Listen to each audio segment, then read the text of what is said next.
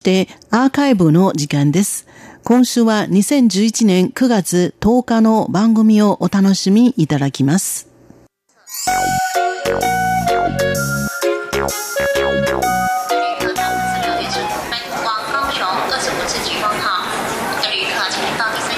リスナーの皆様宝島再発見の時間です。この時間では台湾の最新の観光情報そして B 級グルメについてご紹介してまいります。今週前半では私上野が担当しております、えさて、え今日私はですね台北駅に来ています、え台北駅、え台湾の交通の中心とも言ってもいいと思います、え台北駅と言いますのはですね1989年にですねこの台北駅の周りが鉄道が地下化されまして、えオープンしました。ました。大変大きな駅です、えー、上から見ますと真四角の形をしているんですね。大変大きいです、えー、この台北駅もともとはですね、え、台湾鉄道在来線ですね、えこれが乗り入れているだけだったんですけれども、えその後ですね、え台北市の新交通システム MRT、えそして、皆さんもよくご存知の、え台湾の新幹線こと台湾高速鉄道、えこの3つの鉄道が乗り入れていることになりました。またですね従来からあります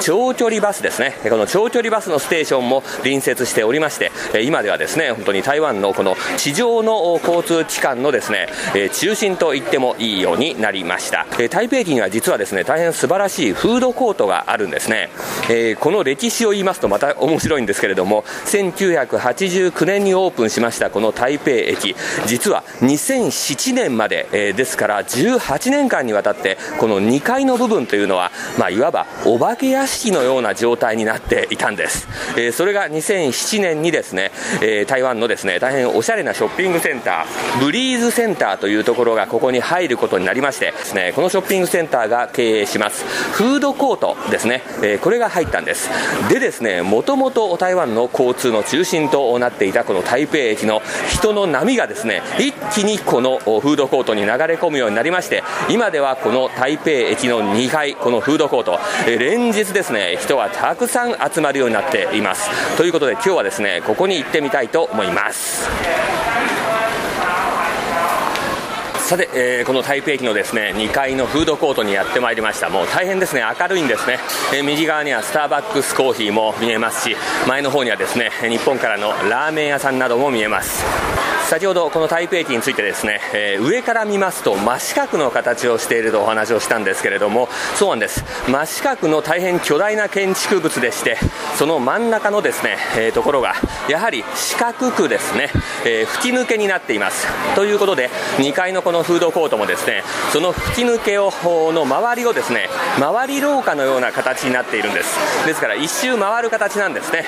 えー、左側にはこれね日本のニンニク味のラーメンのお店が見えますし右の方にはあの日本の有名なドーナツのお店も見えてきました。本当ですねたくさんのお店が入っていまして日本の和菓子であったりですねアイスクリームなどのですね、えー、軽いものから、えー、お鍋とかですね すき焼きといったような、え、そういったものまであります。もちろんですね、え台湾の伝統的なですね小料理、え大変人気ですけれどもこれを集めた台湾ナイトマーケットというコーナーもあるんです。でもですね今日私がご紹介しようと思いますのはちょっと面白いコーナー。ガーリー黄金なんですね、えガーリー黄金、えガーリーと言いますのはですね これは、え口辺にですね右側には加えるという漢字を書きます。これでガそして次の字はですねやはり口辺の右側に里芋の里と書くんですね。ガーリーそして保安婚と言いますのはこれはえ日本の天皇陛下の、えー、皇后陛下。皇后陛下の皇后の皇。それからお宮と書きます、えー、保安婚というんですけれども、まあ、いわば宮殿の意味ですね。カレーなんですね。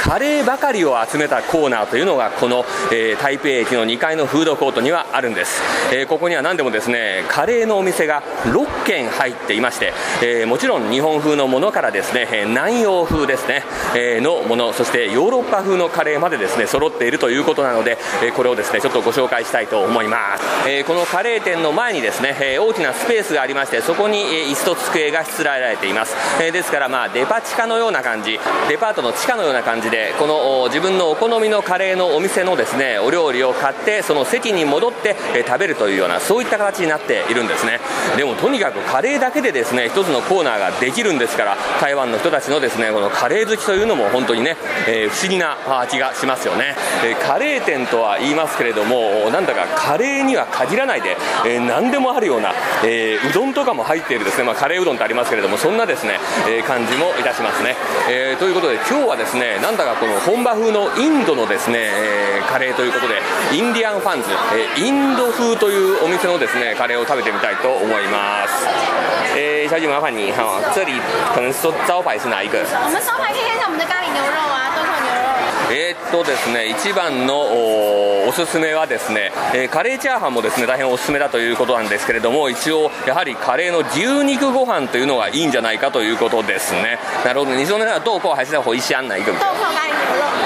啊，豆茴香羊肉。啊，茴香是羊肉哈。茴香羊肉，茴香是来腌羊肉的。牛肉とですねあと羊の肉マトンも使っているものがあるんですねでまたあのさまざまなあの香料によって味が違うらしいんですね。うん、我们只要点餐就有送桃饼。あ、そうなんですよ。えー、ここではですねえー、っとお料理を頼んだらこの何でしたっけ、えー、あれをですねついてくるということなのでそれじゃあですねこのおおすすめのお嬢さんおすすめのですね牛肉のやつですね、えー、豆腐咖喱牛肉飯嘛哈那给我一份好了哈、えー、一つもらってみましょう。えー、辣度有中辣或小辣あ辛さがですね選べるらしいんですね。じゃあ中辣好了中辛好、えーとですね、本場のですねインドのなんか紅茶のようなものミルクティーですがこれをですねつけてくれるというのでこれも買ってみましょう。日本人本来就喜欢台湾人是慢慢喜欢えーとですね日本人はカレーが大好きなんだけど台湾はね最近は増えてきたねっていう話をですねここの、えー、ご主人さんにしましたらですね、えー、台湾は本当にですねここ数年で一気に増えてきたんだということでした